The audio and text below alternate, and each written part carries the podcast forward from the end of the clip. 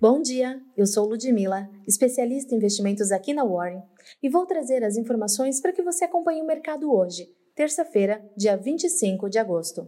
O programa do governo federal, apelidado de Big Bang, tem o objetivo de sustentar a recuperação econômica após a fase mais aguda da pandemia da Covid-19. Inicialmente, a ideia era apresentar hoje, 25 de agosto, todo o programa, desde a antecipação do Renda Brasil até medidas de corte de despesas, obras públicas, estímulo ao emprego, atração dos investimentos privados e privatizações. Entretanto, o ministro Paulo Guedes resolveu adiar e quebrar o anúncio do mega pacote em vários dias. Hoje teremos a cerimônia do programa Casa Verde Amarela. Otimista pelas notícias positivas em torno da vacina contra o coronavírus no cenário externo, o Ibovespa encerrou em alta de 0,77% nesta segunda-feira. Com sinais da privatização ser anunciada nesta semana, junto aos Correios no pacote Big Bang, a Eletrobras liderou os destaques positivos da sessão. As ações do setor de educação recuaram nesta segunda-feira, a Edux e a Cogna. O Banco Central aprovou um joint venture do Banco do Brasil com o suíço UBS na área de banco de investimentos.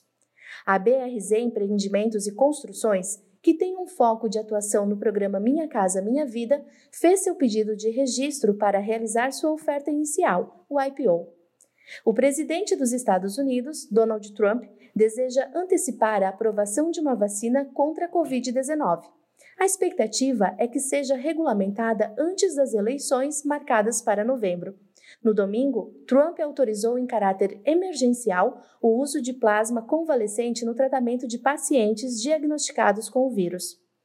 As bolsas asiáticas fecharam em alta generalizada nesta segunda-feira, após a entrada em vigor na China de normas de mercado para fortalecer o setor de tecnologia local e sinais de que o governo dos Estados Unidos está adotando uma postura mais agressiva para o uso de tratamentos contra o coronavírus. Os contratos futuros do petróleo operaram em alta nesta segunda-feira. O mercado acompanhou o movimento de duas tempestades tropicais na região do Golfo do México.